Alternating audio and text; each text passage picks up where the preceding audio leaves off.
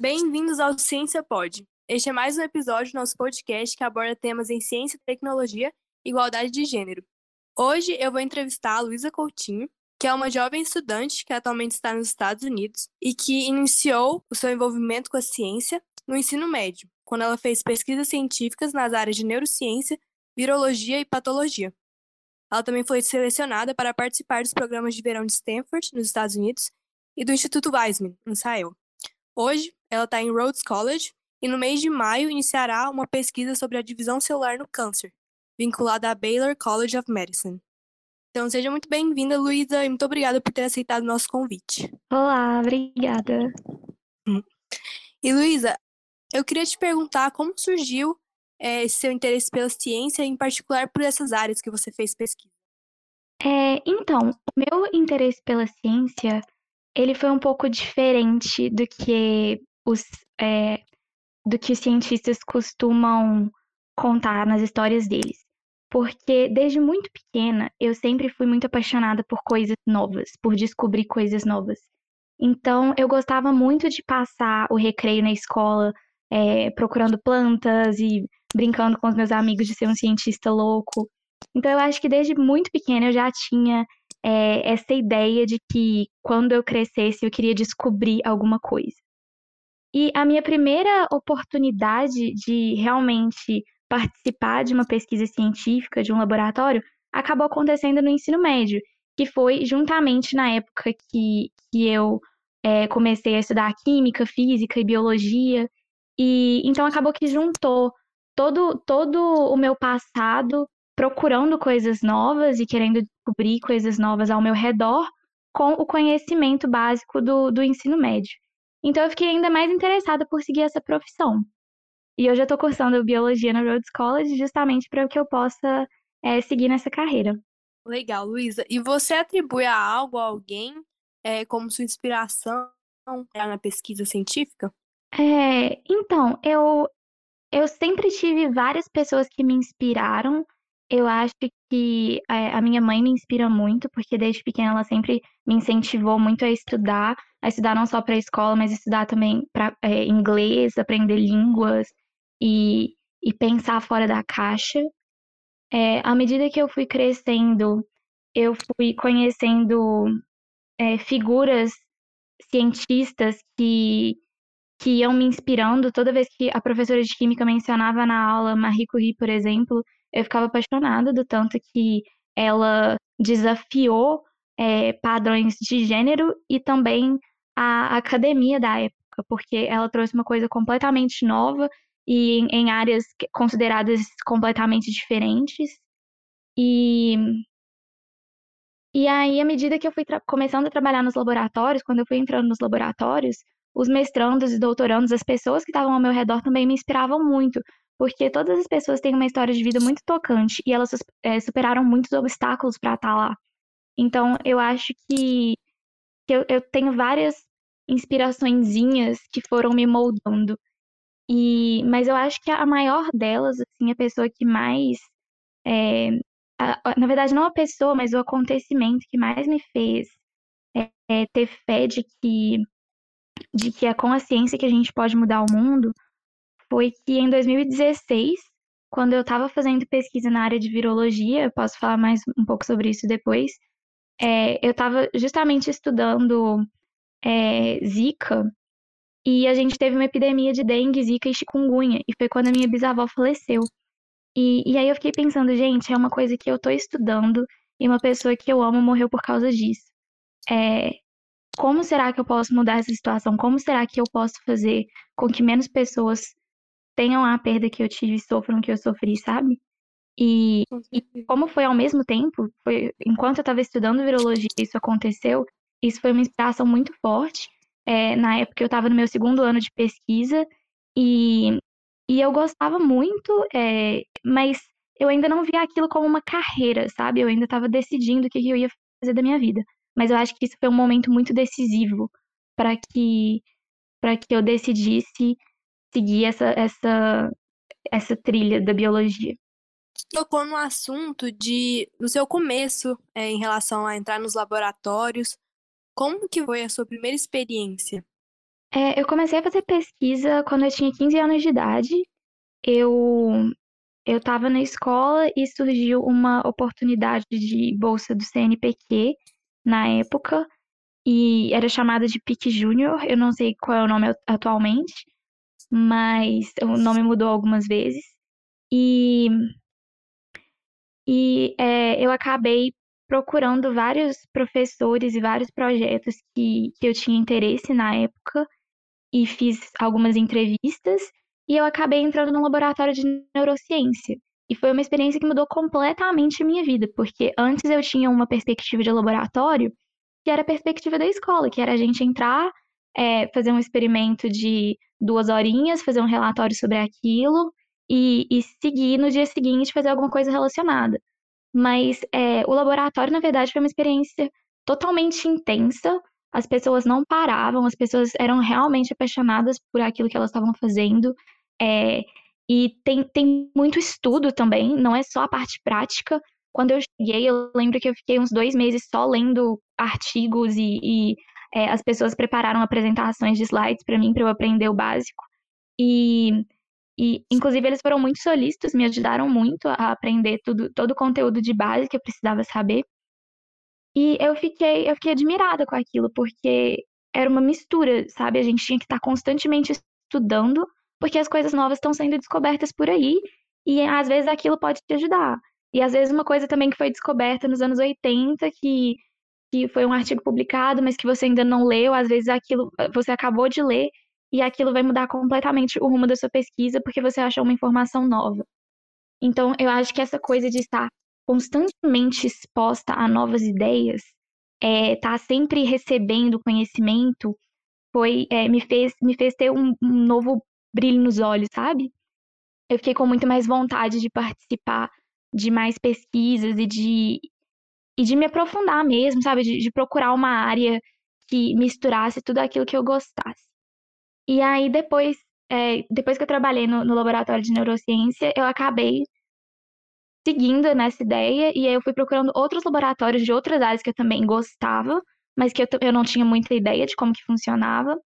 Então, é, em 2016 eu entrei no laboratório de virologia, e que, que também era uma área que eu já tinha uma paixão, mas que eu não, eu não tinha muita ideia de como funcionava. E lá naquele laboratório as pessoas faziam vacinas para bovinos. E então eu tive, eu tive uma experiência tanto de pesquisa de campo quanto de pesquisa no laboratório. E aí eu já tive um pouco mais de autonomia nesse meu, nesse meu segundo trabalho, porque aí eu já tinha que é, já tinha minha própria cultura de células, já tinha que tomar conta do meu próprio projeto. Então eu, tinha, eu tinha um pouco mais de independência, não era totalmente independente, mas eu tinha um pouco mais de independência. E, e aí cada vez eu ia me apaixonando mais. E em 2017 chegou a, a minha oportunidade de fazer pesquisa no exterior, que foi quando eu é, fui aprovada no programa de verão de Stanford, nos Estados Unidos. E e aí, novamente, foi um outro campo totalmente diferente, que era é, biotecnologia, mais especificamente nanomateriais.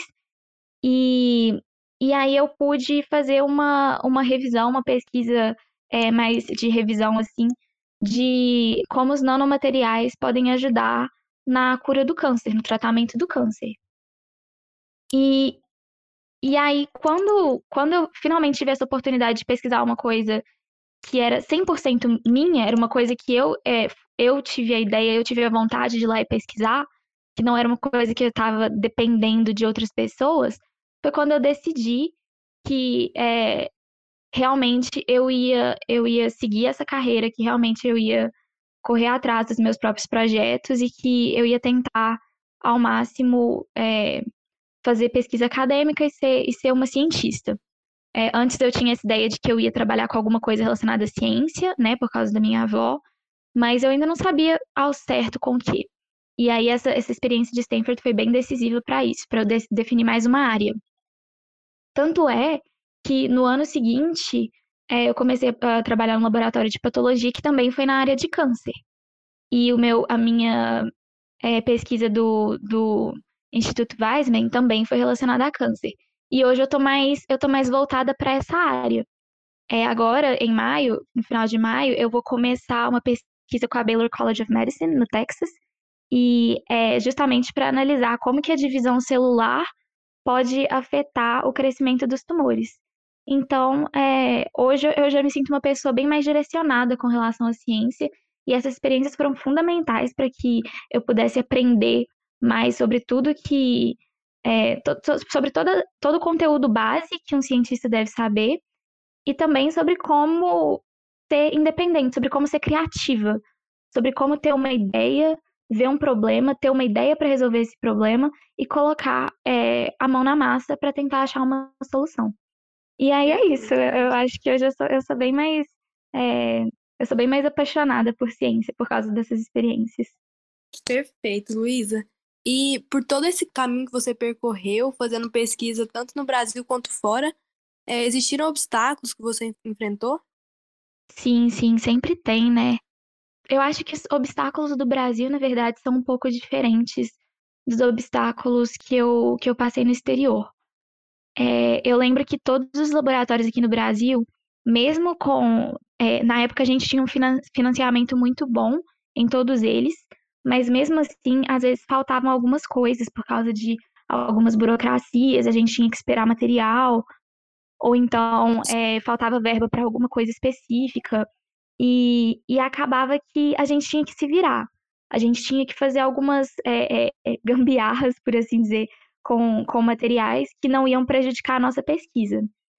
E depois disso, eu, eu também aprendi a me virar mais um pouco no laboratório, sabe? Quando faltava algum material, eu já, eu já sabia dar a volta por cima, eu já sabia é, o, que, o que esperar, o que fazer. No exterior, eu acho que é, as pessoas, como os, o financiamento funciona de uma forma diferente, pelo menos na, nas minhas experiências, o financiamento funcionava de uma forma diferente, é, a, eu acho que o, o maior problema, os maiores problemas que a gente tinha era quando a gente tinha que interligar áreas, porque aí a gente ficava muito dependente de outros, outros laboratórios e de outras pessoas, então era mais relacionado ao tempo de espera, a conhecimento avançado que a gente não tinha, quando, é, por exemplo, uma pessoa de biologia precisava é, de um especialista em ciência da computação, porque precisava de um software específico, e, e, e aí a pessoa, o, o cientista, o biólogo não sabia como, como analisar aquilo, e aí precisava da ajuda de uma outra pessoa. Então, eu acho que isso também acontece no Brasil, sabe? Mas é, eu acho que o maior problema que eu passei foi relacionado a isso, foi relacionado a, a, é, conhecimentos interligados e aqui no Brasil foi relacionado à, à falta de material ou burocracias. Entendi. E como que foi no Instituto Weizmann? Você encontrou esses desafios também de interligar áreas? Como foi sua experiência lá? Sim, sim. É... No, no Instituto Weizmann, na verdade, existem vários prédios de ciências que, é, que eles já são instruídos a trabalhar entre si. Os pesquisadores normalmente trabalham entre si. É, então, eles. É, às vezes você está num prédio de imunologia, que era o meu caso, mas você está fazendo pesquisa junto com é, o laboratório de patologia, ou é, junto com algum departamento de, é, de física, talvez, porque você precisa de algum. É, não sei, algum equipamento de luz UV. Então, acaba que os, os laboratórios lá são muito interligados. O Instituto Weizmann, inclusive, é, é é um grande destaque por causa disso, porque as pesquisas elas trabalham é, é, com áreas diferentes, elas são multidisciplinares. E, e eu acho que isso, inclusive, é uma coisa que me inspirou a, a, a tentar um, um minor ou um double major na escola, que no caso seria uma graduação dupla. Eu, eu tô. Eu também, ao mesmo tempo que eu estou estudando biologia, eu estou estudando ciência da computação porque eu acho que é uma habilidade que eu preciso ter no futuro, justamente porque eu observei essas, é, essas necessidades nos laboratórios. Perfeito, Luísa. E qual projeto você considera o mais importante para você? Foi o de Stanford, por ter direcionado mais sua área, ou de neurociência, por você ter iniciado é, na área de pesquisa? Qual você uhum. considera? Eu acho que todos eles têm um, um espacinho no meu coração, porque o, o de neurociência foi o que me abriu portas, né, para pesquisa científica. E eu sou muito grata a todo mundo do laboratório por ter me ajudado tanto, porque na época eu era bem novinha, eu tinha 15 anos. Então eu não tinha muita noção do, nem do que, que era neurociência. Então quando eu cheguei lá eu estava um pouco perdida, mas era algo que eu estava disposta e, e muito é, ansiosa, muito animada para aprender. Então é, eu, eu acho que a minha primeira experiência foi muito boa por causa disso, mas a minha, a minha última experiência no Brasil, que foi no laboratório de patologia, é, foi quando eu pude criar o meu próprio projeto prático e eu tive que desenhar o projeto do início ao fim e, e, e trabalhar com dados e, e, e, assim, ser realmente uma cientista do início ao fim, porque, porque eu não estava ajudando um projeto, eu não estava sendo assistente, eu não estava é, com o financiamento que eu tinha que apresentar o projeto do início do ano eu estava eh, fazendo uma pesquisa independente que eu poderia mudar a qualquer momento, que eu comecei no início do ano e que e que eu era responsável por ela. Então eu tinha que correr atrás da, das, das coisas que eu precisava, dos materiais que eu precisava. É, tinha que ler vários artigos. Eu li muito naquele ano. Tive que ler vários artigos para eu poder ter uma base boa e pensar, pô, será que esse projeto realmente vai dar em alguma coisa? E e na época também, o, o meu laboratório, a gente estava tra trabalhando com nervos sensoriais em, em diferentes tipos de câncer. E a gente estava querendo analisar qual o papel dos nervos sensoriais no, no câncer. E, e eram vários projetos diferentes acontecendo ao mesmo tempo, mas a gente entrou numa competição.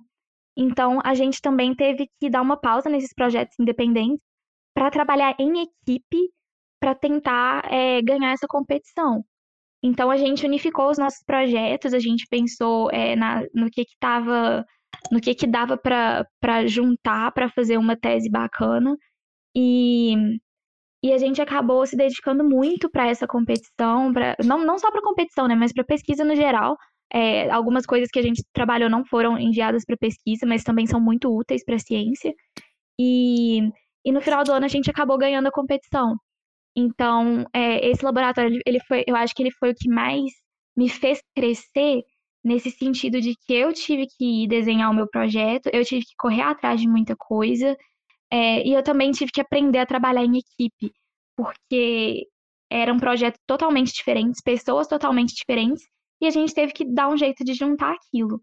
E isso, isso me mudou muito, porque a gente tem que ceder bastante coisa e a gente também tem que, tem que aprender a como compartilhar essas ideias, a como vender suas ideias e mostrar que o seu projeto realmente pode ajudar bastante gente no futuro. Então, é, eu diria que foi esse, esse último projeto que eu fiz no Brasil. E é, eu queria saber qual habilidade sua você considera mais importante para você ter sucesso nesses projetos de pesquisa que você participou. Ok.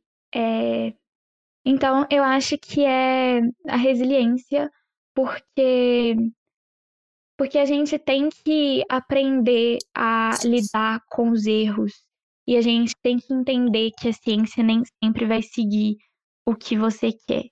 Às vezes você está esperando que você, a sua pesquisa vai curar alguma doença, que a sua pesquisa vai descobrir algo novo, mas às vezes isso não acontece. Às vezes os resultados dão errado, às vezes o vírus sofre uma mutação, às vezes o camundongo não tá com é, não tá com a, a modificação genética que você precisava. Então existem vários fatores que vão é, afetar a sua pesquisa e nem sempre ela vai dar certo. E às vezes, mesmo ela dando certo, o resultado não é o que você esperava. Então a gente tem que aprender a lidar com resultados negativos, a gente tem que aprender a superar é, e a gente também tem que aprender a interpretar a, as coisas que deram errado, porque não é um erro, entendeu? Não é dar errado, não é, ah, essa, essa droga ela não cura o câncer, mas pô, o que, é que ela faz? É aprender com os erros, é você olhar para as coisas que não foram, não aconteceram de acordo com o esperado e pensar, nossa, mas se ela não acontece de acordo com o esperado, o que, que será que ela faz? Então, é, é, é, é você saber superar os erros. E também uma outra habilidade é a de sempre estar questionando. Porque você tem que estar questionando tudo. Ciência é uma coisa que está sempre mudando. E às vezes uma coisa que é, que é tida como verdade hoje, ela pode ser desmentida amanhã. E, e assim, é muito, é muito importante que que a gente corra atrás de, de resultados que eles sejam o, o mais é, verídicos possíveis, que ele é, que eles realmente possam ajudar as pessoas. É, mas novos métodos estão sempre sendo desenvolvidos, então acaba que a ciência está sempre mudando. E, e, a gente tem que estar tá sempre se questionando, a gente tem que correr atrás de novas perguntas para a gente ter novas respostas. E para cada resposta que a gente consegue, a gente consegue mais milhões de perguntas. Então, eu acho que é isso, é a habilidade de superar os erros e a habilidade de sempre estar tá questionando esses erros. Perfeito, Luísa, muito obrigada. E agora olhando para o futuro, é, o que, que você tem em mente do ponto de vista profissional é, para os próximos anos da sua vida ou então ainda para as próximas décadas? É, eu, eu não gosto de pensar nas próximas décadas, eu acho um pouco forte. É, daqui a 10 anos eu posso olhar, eu posso ouvir esse áudio e pensar, meu Deus, nunca, nunca faria isso hoje. Mas é, para os próximos anos, eu uma coisa que eu estou bem empolgada é para ir para a escola de pós-graduação, né, para fazer mestrado, doutorado e ser uma professora universitária. Eu não sei é, onde exatamente, eu não sei se eu vou voltar para o Brasil, não sei se eu vou para outro lugar do mundo, é, eu não sei exatamente o que me espera, mas se tem uma coisa que hoje me motiva muito é, a, a, ser uma pessoa melhor é fazer pesquisa. É, é, é uma forma que eu tenho, que eu consigo é, para ajudar a sociedade. Então, é, eu, eu com certeza vou para escola de graduação, eu vou fazer um mestrado e um doutorado, e possivelmente me tornar uma professora universitária. E, e aí, só Deus sabe. eu, é, eu gosto muito de, de, de ter essa independência de pesquisa, de poder procurar uma área que eu realmente goste e de desenvolver minhas próprias ideias. Eu acho que pesquisadores universitários têm mais liberdade para isso. É, os professores universitários, desculpa. Mas, mas não sei, eu, no momento, como eu tô. Como eu, eu, eu acabei de entrar no projeto da, é, da Baylor College of Medicine, eu tô tendo uma nova visão também de pesquisas em hospitais, de como que elas funcionam, porque os professores de lá, eles são professores de pós-graduação, né? Eles não são professores de graduação. Então, vários deles fazem pesquisa para o hospital, voltadas para o hospital é, é, lá do, do, do Texas. Então, eu, eu, eu, eu fico pensando no que, que eu vou fazer, mas eu tenho certeza de que eu vou para a escola de, de pós-graduação. E agora, já fechando, quais dicas você deixaria para um estudante de ensino médio que também quer fazer pesquisa e seguir talvez uma trajetória parecida com a sua? Eu acho que é não ter medo de procurar é, novas oportunidades, porque não tem problema você você fazer uma pesquisa é, voltada para humanas no ano e aí no ano seguinte você descobrir sua paixão por física. É, eu acho que a gente tem muito essa ideia aqui de que é, ah, você é boa em ciências, você tem que fazer medicina. Ou, ah, você é bom em matemática, você tem que fazer engenharia. Mas eu, eu não acho que é assim que funciona. Eu acho que a gente não pode ter medo de explorar novas áreas. E, e foi justamente essa exploração que eu tive, essa coisa minha de ficar pulando de laboratório em laboratório, batendo de porta em porta e conversando com vários cientistas do mundo todo que estão me fazendo crescer nessa área. Porque a ciência, ela não é você analisar uma célula que está em um tecido específico do corpo. Não, aquela célula vai afetar o corpo inteiro, ela vai estar tá relacionada a outras células. Então, para isso, você tem que conhecer os outros sistemas, você tem que conhecer tanto imunologia, quanto patologia, quanto neurociência. Então, eu acho que é você não ter medo de procurar outras áreas. É, uma coisa que eu, eu me achava um pouco inconsistente era isso de, de eu ficar trocando de área, sabe? Porque eu pensava, pô, mas será que, que se eu for para esse outro laboratório, é, eu não vou desfocar muito? Será que eu não devo continuar nessa área? Mas não necessariamente, sabe? Eu acho que as pessoas têm, têm, é, procuram muito a estabilidade e acabam por não explorar coisas novas. E, e o ensino médio é, um, é uma fase perfeita para a gente fazer isso, porque a gente não tem obrigações, a gente não tem que, é, não tem que preencher é, formulários pedindo é, é, financiamento, a gente não tem que submeter as nossas pesquisas e publicar artigo. A gente só tem que ser curioso. E eu acho que essa é, é a grande vantagem da pesquisa do ensino médio, porque se você é curioso, parabéns, você é um cientista, entendeu? Você, você pode correr atrás do, do que você quer fazer. Então, eu acho que é isso, que a pessoa que está no ensino médio, ela tem mais liberdade para explorar, para é, ir sem medo é, no, nas ideias que a pessoa pensar e procurar novos laboratórios e procurar novas áreas e às vezes mudar de ideia, às vezes perceber que aquilo não é para você e tá tudo bem.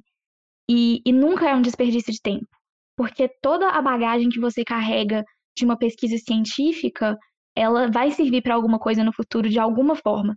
Seja é, por causa do trabalho em equipe, seja por causa da escrita de relatório, seja por causa de apresentar as pesquisas e melhorar a sua capacidade de, de apresentar coisas em público.